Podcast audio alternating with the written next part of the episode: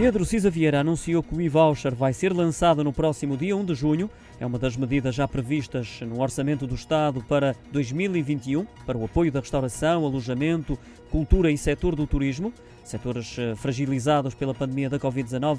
Inicialmente estava previsto o lançamento do programa durante o primeiro trimestre, mas tal não aconteceu porque, segundo o Ministro de Estado da Economia e da Transição Digital, com o confinamento que se verificava na altura, não seria útil. A partir de agora sim, e permite que as pessoas que façam consumos nestas áreas acumulem crédito correspondente ao IVA, crédito esse que poderão usá-lo mais para a frente, sublinhou eh, Pedro Cisa Vieira. Recordo que quando o e-voucher ainda era uma proposta, o governo já previa devolver cerca de 200 milhões de euros aos consumidores portugueses através deste plano.